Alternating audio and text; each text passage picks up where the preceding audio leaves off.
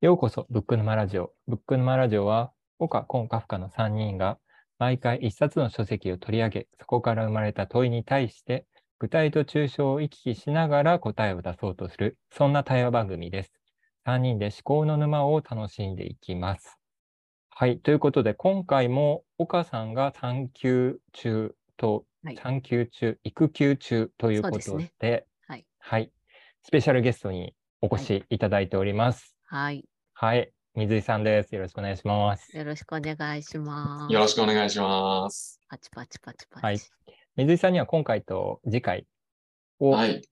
えーゲストとして、はい。えっと本も選んでくださったということで、はいえっと自己紹介兼ねて、あ、自己紹介を。そうですね。はい。あえの、ーと初本の紹介を、はいしちゃっても大丈夫ですか？はい、どうぞ。大丈夫です。はい、ありがとうございます。あの、初めましてということで。えっと、私もカフカさんやコンさんと一緒に、えっと、自分の頭で考える読書のあの沼キャンプにですね、参加していたあメンバーでして、はい、えー、まあ、一言で言うと読書弱者です。読書じゃ何をおっしゃいますやら、いやいやいや、本本当に本当に。これはあの、もう、あの公言してはばからないんですけれども、やいやいや。まあ、あの、まあ、その中でも、まあ、いくつかやっぱ本読んでて、あの、まあ、気になることとか、あの、こう、いろいろ調べていく中で、沼キャンプにこう行き当たって、今ちょっとこういう、あの、素敵なご縁で話させていただいているということで、非常に、あの、光栄です。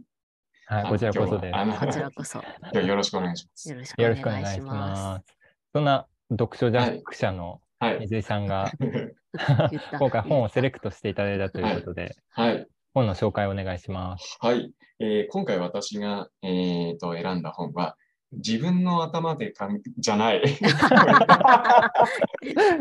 いやもう、荒木さんそこそこの、からのですね。からの、えー はい、からの、はい、からの、じえっ、と、今回私が選んだ本は、はいはい投資家みたいに生きろという本で、うんうんえっ、と、著者は藤野秀人さんという方です。で、はいえっ、と、この本、あの、一言で言うと、うんあの、投資家の思考方法を手に入れて、うんで、うん日々の習慣を変えることで、うんこう不確かなこの時代をサバイブしていこう、みたいな、そんな本です。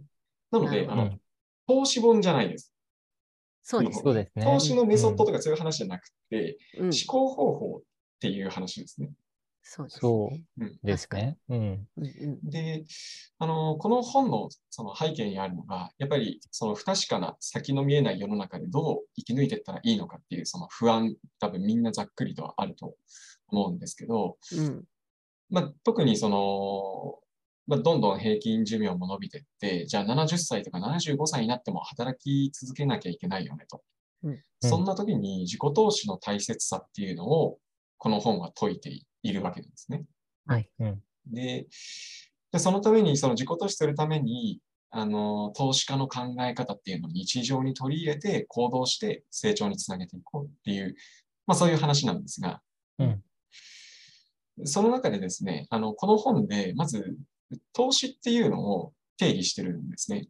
はいこの本でいう投資っていうのが、その、投資とはエネルギーを投入して未来からお返しをいただくことっていうふうに定義してるんですね。うんうん。で、えー今の定義で出てきたこのエネルギーっていうのについても、なんかこう5種類に分類していて、うんうん主体性、時間うん、お金、決断、運。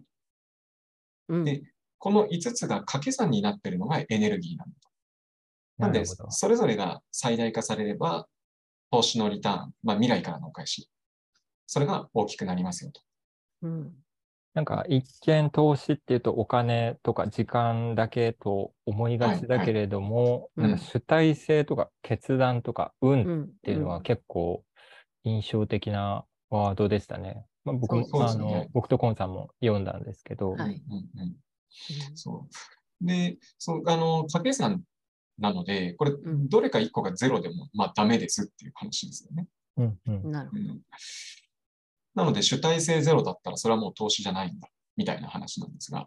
うんで、あの、逆に、この投資の対の概念としてうん、この本で、浪費っていう言葉を使ってるんですけど、浪費も定義していて、浪費は何かっていうと、さっきのエネルギーの5要素が欠けた行為は全て浪費ですって言ってるんですね。おー厳しい。厳しいですよね。結構判定厳しい。でそうか。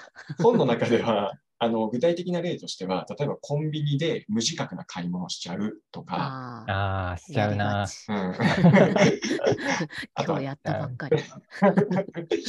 電車の中でなんとなくスマホポチポチしちゃうとか、うーん。こういうのは浪費ですと。はい。まあ、とはいえ、あの、浪費は浪費だっていうふうに分かった上で、あえてその特別なこととして、あの、意識してやるのはありですっていう、まあ、うん。そういうのを、まあ、あの、言ってくれてはいるんですけれども、うん。まあ、そういった、こう、投資っていうのと浪費っていうのを定義していって、うん。っていう話なんですが、でここからちょっとそのイシューに関係してくる話題なんですが、はいあの、この本の中で自分、あの、初めて読んだ時にかなり刺さった部分があるんですね。それは何かっていうと、すべての行為の前に、これって投資それとも浪費って自問自答しようっていうものなんですよ。なるほど。僕もむっちゃアンダーライン引いたとこです、そこ。ね、ここれ、なるほどこれ刺さるんですよ。ちょっとギクッとしますよね。えします、します。本文中に語られる例としては、うん例えば分不相応に贅沢な食事した後に、うんこれは自己投資なんだって自分に言い対する言い訳したとして、いや、これは浪費ですって指摘してるんですね。理由としては、うん投資というのはいつだって未来に向けてら向けられてるから。で、で例えばこれも、あのー本文中で言われてるのが、例えばこのレストランにあの人連れてったらきっと喜ぶとか、珍しい国の料理を食べて SNS で紹介しようとか、リターンを意識した行為なんであれば、それは投資になると。うん。で、それを可能にするのがさっきの問いかけ。これって投資それとも浪費っていうその問いかけなんだと。で、これ初めて読んだ時結構刺さって、実際この問いかけ、日常生活でも実践して、かなりこの威力発揮した記憶があるんですね。へえ。おー、そうなんだ。あ、これは威力あるぞとうん。ただ、あのーまあ、この本1回目読んだのはもう1年以上前なんですが、うんうん。その後、あの、独学の地図、さっき自分、うあの、独学の地図をですね、読んだ後に、はい。荒木さんのね。そう、荒木先生さんのですね、あの、は独学の地図を読んだ後で、もう一度、この本のさっきの問いかけに戻った時にですね、うん。ん？ってなったんですよ。うん。あれ？なんなんだこの居心地の悪さみたいにちょっとなって、あのーもうちょっと言語化すると、なんか全部リターン意識しなきゃダメですか？ってちょっとなんか思っちゃった。るほどね。リターンがな確かっ。たらそう、リターンがなかったら、要はリターン意識しなかったら全部浪費で、それは全部悪いものなんですか？って、ちょっと思っちゃったんです確かに、うんうん荒木さんの本の中では、こう、ちょっとこう、置いておくみたいなのも大事だよっていうはい話をしてましたもんね。はい。で、そこで今回のイシューなんですね。そのうん、確かに、その、さっきのこの問いかけ、これって投資、それとも浪費のこの問いかけって有効だし、うんまあ、正しいと思うんですけど、うんただ自分の中ではなんとなくなんですけど、いい浪費っていうのと悪い浪費っていうのがあるんじゃないかなって思ってるんです。なるほど。なるほど。その浪費の、ここでも浪費の定義として、そのうんうんリターンを意識してるかしてないかの、してない方が浪費っていう定義はここでも続いてるってことですね。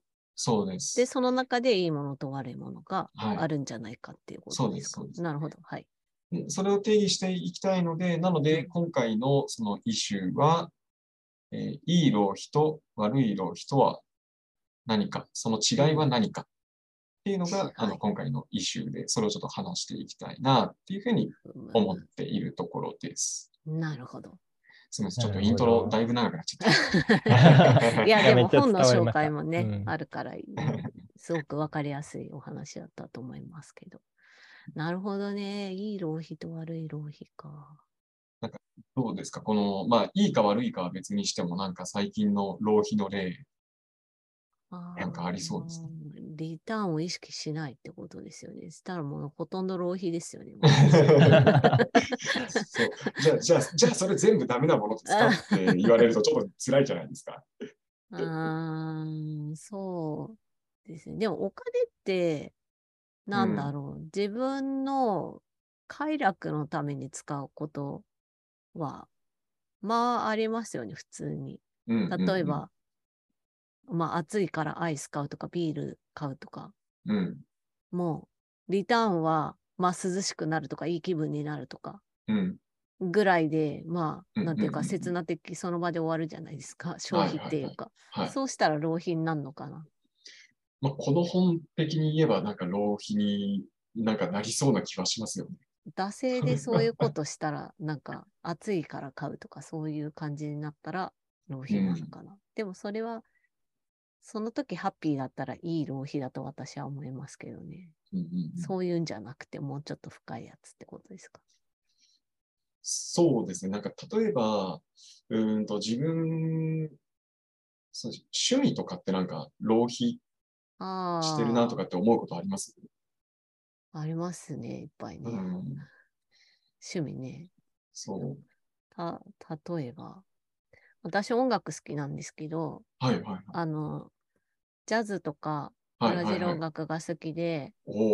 で、なんかこう CD で聴くより演奏を見に行ったりする方がうん好きで、はいそうすると、やっぱりお店に行くからお金かかるじゃないですか。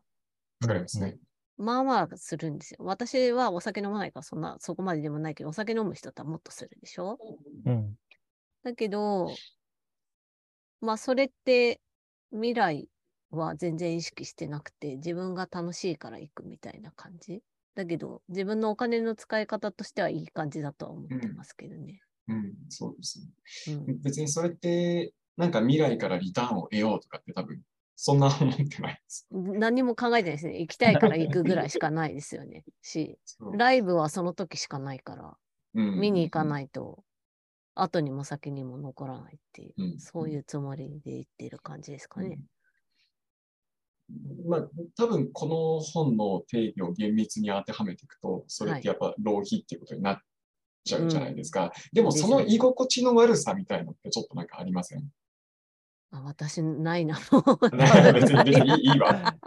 浪費でいいいや、わ。自分がハッピーだったらいいやって思っちゃうな。めちゃめちゃいい浪費ってことですよね、きっと。ううんうんあ、あとね、1月に私東京、い今北海道で暮らしてて、あそうなんですね。で、1月に今年の東京に行ったんですけど、うん。あの、カフカさんとかこ岡さんと一緒に会ったりもしたんですけあど、その目的は、あの、友達と一緒に東京でイベントをやったんですよ。うんうん自分には全くリターン、あの、金銭的なリターンはなく、自分で行ったんですけど、ううん。ん全部自分持ちでね。うんそれはお金使ってるじゃないですか、旅行に。はいはい。だけど、すごくいいか、良かったなって。行くまではやっぱり、うんうんうんまあ、結構なお金だから、ううんん。おって思うけど、行って良かったなっていうのはすごい思ってて。うん。まあ、帰ってくる、いつか帰ってくるかもしれない。うんうんでも、帰ってくることなどは何も考えずに行くことを決めて行ってるので、そうですよね。それはいい浪費になるんですか、まあなんか最終的に、これ、あの、言ったら身も蓋もなさそうですけど、はい。自分がいい浪費なんだって思っちゃうと。なんかそれまでじゃんって、なんかそういう考え方もあるかもしれないですけど、まあ、そうですね。あの、この本の中で一個言ってるのが、その未来からお金だ、未来からのお返し、まあ、つまりリターンっていうのは、あの、そのお金とかプロダクトとか目に見える資産だけじゃなくて、うんそのスキルとか健康とか人間関係うんみたいのも無形の資産として、みそのリターンとして数えますみたいなことは言ってるんですよ。うん。ううんん。うんうんうんまあ、じゃあ、その、その人間関係を結構なんかこう無形の資産として、あの、うん意識して、その、じゃあ、こう、そういう行為してるかっていうと、そうじゃないものもなんとなくありそうな気はしません？そっか。いや、どう、うん、まあ確かになんか 意図的に人とつながるってあんまりしね、うんなんかちょっとガツガツしてる感じしますよね。うんうんうんし、なんか下心あって嫌な感じみたいな。そうそうそうそうなんですよ。でもそれを全部でもうんね、悪い浪費だってなっちゃうと、逆に悪い浪費を考えるのがこうこのパターンだとちょっと難しいかもなって今思ったりしてますけど、どうですかね。なんだろう、悪い浪費。うん、時間とかなら思い浮かべますけどね。うん。だらだら過ごすみたいな感じ。あ、でもそれはなんか一つのポイントのような気はしますよね。うーん。なんかちょっと話ずれちゃうんですけど、はい。はい僕この浪費と投資の話をはい事前に水井さんから聞いたときに、う。うんあの、東畑海人さんのはい。何でも見つかる夜に心だけ見つからないっていう本があるんですけどその中に、はい。あの、心の補助線の引き方で、うん。馬とジョッキーの話をした話とちょっと似てるなと思っていて、はい。はい。馬とジョッキはい。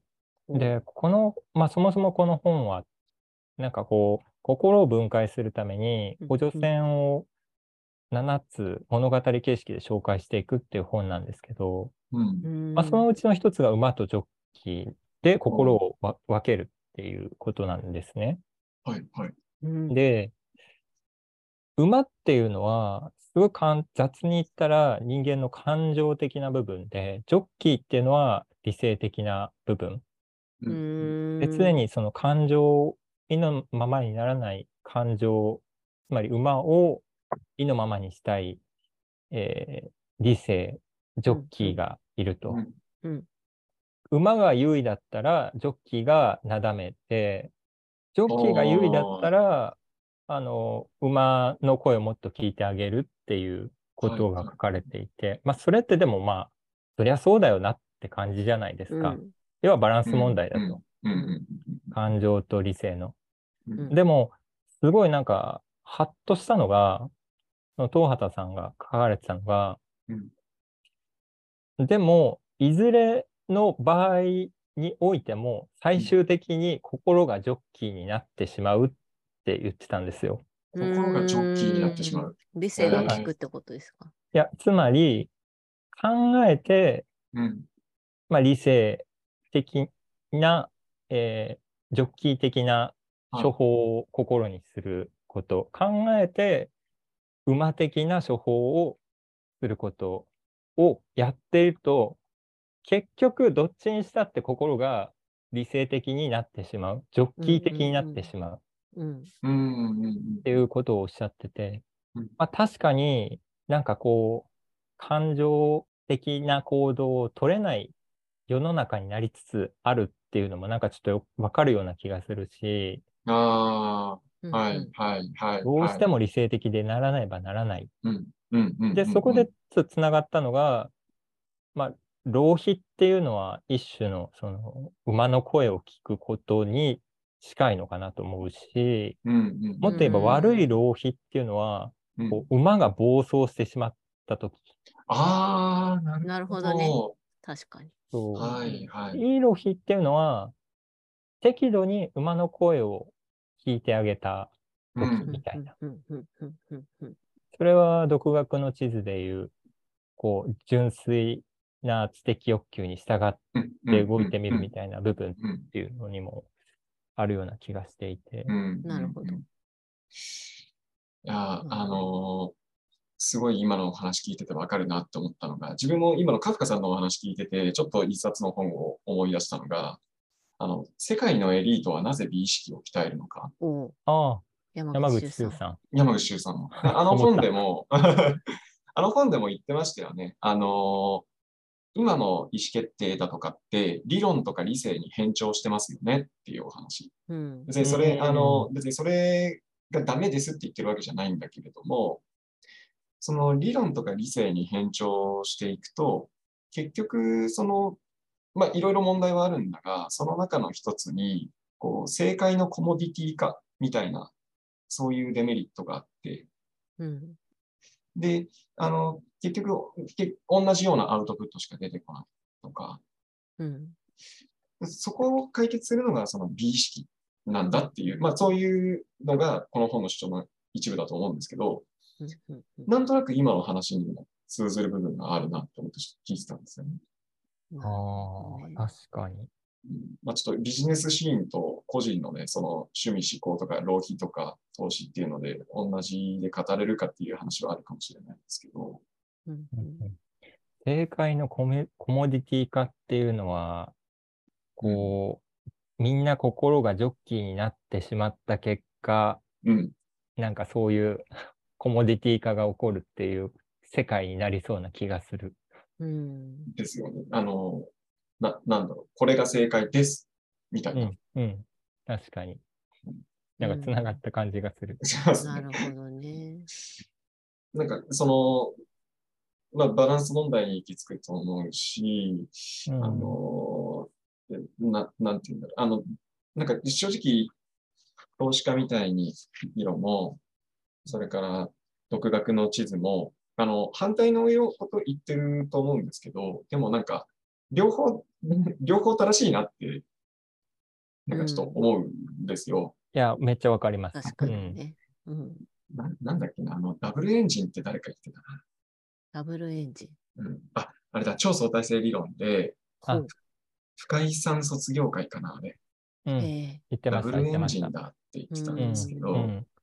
えなるほどね。そう、そのなんか、えっ、と、じ独学の地図で言ってるのって、思い通りには学べないんだっていう話もあったと思うんですけど、その、この投資家みたいに生きろの、その、どうサバイブしていけばいいのかの問いに対する答えにして、うん答えとしては、そのなんか、いや、思い通りにそもそも学べませんっていうのって、うんあの、まあ、ちょっと具体性に書く答えにはなっちゃうのかもしれないんですけど、うん。うん。でも、なんか、どうサバイブしていけばいいのかっていう、そのハウに対する、うん。なんというか、既存の答えが仮にあったとして、うん。なんか、本当にそれだけでいいかっていう気も、なんかするんですよね。その正解のコモディティ化じゃないですけど、うん。うん、うん、うん。なんかそこで、さっきのジョッキーと馬の例で言うと、うん、うん。ある種、馬に自分の、こう、自分を委ねてやって、うん、そこで何かこう、浪費が起きる。そ、そこでなんかこ何かにう、つながるみたいなね。そうそう、うん。うん、うん。なんかコモディティ化されたもの以外のものが、うん、うんなんかできてきそうな気がするんですよね。あうーん。確かスローエンジンって表現されてたような気がする。ああ、うん、でもい、そういうふうに考えると、うん。結果未来につながってるみたいな感じになるのかな？うん。ああ、そうか、スローエンジン。だから、あ、なんかちょっと分かったような気がする。あ、わかっちゃいました。いやだから最初からやっぱり未来、あの、この本のうん。問いかけにもありましたけど、はいこれって投資？それとも浪費？と自自問自答せよっていうのは、はい。まあ、短期的に考えて、これは投資であるっていうのは、やっぱうん投資なんですけど、うんうん投資になるかはどうかわからないけど、うん。でみる。うん。で、結果、うん。投資になったっていうのは、うん。まあ、浪費、いい浪費であり、うん。後から考えてみれば投資になったものっていうことになるんじゃないのかなあって思う。でもそれはそうかもしれない。あの、うん多分同じようなメッセージをどあの独学の地図でも言ってるような気はするんですよ。うんうんうん何が学びになるかって、まあ、あらかじめ決めることできないよね、みたいな話。うんうんうん。パレットですね。うんうん。だとすると、今ちょっと聞いて思ったのは、その悪い浪費っていうのは、う。うんん。後から何だったか思い出せないやつ。なるほど。さっきのコンビニの浪費の例で言うと、あれコンビニで俺何買ったんだっけって2日後に思い出せなくなったら、なんかもう完全に後からそれが学びになったりとか、投資になったりするのってなんかちょっと可能性として閉ざされそうじゃないですか。確かに。忘れるねう。んそう寝かせるっていうのも、あの、考のブックノマラジオの第1回の思考の整理学で、はい。うん富山さんは、思考を寝かせる、一旦忘れることは大事だ、みたいなこともうんうんおっしゃってましたけどね。言ってましたね。ああ、なるほど。一うん旦忘れるのが。置いとくその一旦忘れるって、あの、荒木さんのあの自分の頭で考える読書のああのスノードーム理論があったじゃないですか。あ、うんそう、それに近い、それに近い。うんそれの、えっ、と、生きた沈殿のこと言ってるんですかね。うんそうかもしれないかもしれない。だから生きた沈殿だったら、いい浪費になる可能性はあるわけですか？ね。ああ、うんそうですね。そうそうですねう。んそうですね。生きた。でも生きた沈殿であることに、後から気づくんですよね、きっと。ああ、だからその時点では浪費、うん、いい浪費か悪い浪費かっていうのは分かんないのか。わかん。なんか瞑想し始めましたね。瞑想ですね。これが沼ですか？沼ですね。分けられないという。うん、でもなんかその、さっき水井さんが言った、うん。思い出せないうん。ん何かお金なり時間の使い方うん。が、まあ、先につながら、その、なんだ、その沈殿で言ったら死んでる方っていうことに捉えるっていうのは、なんか、わかりやすかったなと思いますけど。その逆確がいい浪費っていうふうに、ん逆がいいっていうふうに定義するんであれば、うん。まあ、生きた沈殿っていうことになるだろうけど、それが生きるかどうかは、うん。それが生きた時にしかわからないっていうことになりますよね。うん。でも、にそうですよね。そもそも最初から投資じゃない、まあ、つまりリターン意識してないんだったら、別にまあ生きても生きなくても一回ぐらいなんだとすると、うんやっぱ浪、いい浪費ってそういうもんなんですかね。なんかね、なんかこの間、テッドだ、なんか名前思い出せないんですけど、アメリカのすごい有名な作家の人が10年ぐらい前にテッドで話したやつを見たんですけど、はいはいアーリーアダプター、はい。はい。うんうんアーリーアダプターの前だ、もっとこう、その、例えば iPhone が出始めた時に使った人とか、まあ今だったらチャットはい GPT が出た時に最初に使う人はい。っ。ていうのは成功者の部類に入っていくような人たちで、そういう人たちが新しいもの出た時に一番最初にもうそれが使えるものか使えないものかなんて考えずに行くんだっていうことを言っていて、で、彼らなんでそうするかっていうと、はい。そのフロンティアっていうか、こう、先端を行くっていうことに価値を置いてるみたいな話をうんしてて、うんうんうん。ああ、なるほど。なんかそれもなんか今の話聞いててなんとなくその浪費かどうかって考えたら、うん。まあ浪費になる可能性がある。うん、そうですね。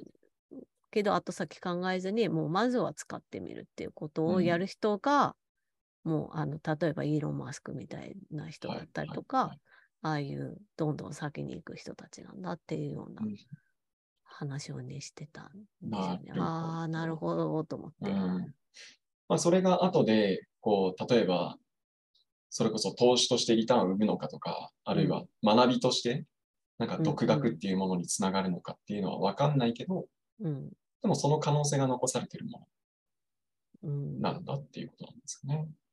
もう、うん、そこが、まあそういうところに、こうパッと行けちゃう人、こう躊躇せずに行けるっていううのが、まあ総じていい浪費の積み重なりのうちに投資になっていくみたいなうんうんうん。ようなイメージをつかんだんですけどね。主体的に、主体的あに浪費していく。主体ですよね、まさにね。そなので、そういうことかもしれないですね。う。うん。なるほどね。まあでも誰でもできることではないですね。まあ確かに。うん。うん、っていう感じで。ですかね。まあ、落となんしどころついたのかしら。なんとなく 自分の中でこううんちょっと整理したいなって思ってはて整理できた部分としては、そのはい悪い浪費うん、を定義できれば、うんあとはもうどうなるか分かんないじゃないですか。いい浪費から学びが得られるかもしれないし、まあうん学び得られなかったとしても、まあ別に浪費で終われてもいいやって思うぐらい。ああ、そうです。だとするとうん、悪い浪費は何だって考えたときに、うん。その、例えば後から何だったか思い出せないようなやつとか、うん。うん。逆になんだろう、あの、さっき、えっ、と、カフカさんがおっしゃってたような、その、ジョッキーになりすぎるやつ、ああ、うん理性的になりすぎなる。りすぎちゃう。うん、ああ、逆パターンね。逆パター。ンもちょっとありかもなって思ってます。考えすぎて。うんうんうんうんうん、じゃあ、それが悪い浪費だということで、ちょっとまた、自分の行動をちょっとこう、メタ認知しつつ、ね まあ、ある意味そう、そうするとうん直感に従っちゃってもいいうん、部分もあるよみたいな。なんかあー。直感を信じてもいいよみたいなところになるのかなって思うんですけど、確かに。どうですか？確かに、確かに、うんメタ認知じゃないのか。そうですね。確かに。う確かに。ん、今までの話からしても、さっきのアーリーアダプターの話にしても、うん。その選んだ選択っていうのは、必ずしも理性が優位だったわけではないっうんていううん、うん。気もするし、感情の、えの赴くままにというか、ある程度感情優位でうんうん行くことが、こうわか必ずしも悪い浪費ではないと。いうことにはなりそそうですね。うんそうですね。うん。そうね。馬のレースも馬が引っ張る方がうまく、なんかいいレースになったりすることもあったりするじゃないですか。そうそうえーそう。そうなんですね。うん、なんかジョッキーがあまり叩くよりは、うん。馬自体がどんどん走っていく方が、うん。まあいい、あの、なんていうか、かいい勝ち方というのかな。なんか、勢いのある勝ちうん勝ちになるみたいあ、そうなんな、ですね。あったり、なんとなくですけど、うんうん、なんかそんなイメージなのかもしれないなと。うん、なるほど。なんか、ちょっとこう、楽になった気がします、でも、この話で。うん。そうですね。もうちょっと、その直感的に、なんか、これは浪費なんだ、これは悪い浪費なんだとかってあんま作ってなくてうんそんな深刻に、う。うんん。うんうんそんな深刻に考えずに、もうちょっと直感的にいてもいいかなって、ちょっと思った次第でございます。そうですね。はい。はい。はい。お後がよろしいようで。はい。はい。では、こんな感じで、ブック沼ラジオでは、一冊の書籍を取り上げて、そこから生まれた問いに対して3人で話していきます。また次回もよかったら聞いてください。今回はありがとうございました。ありありがとうございました。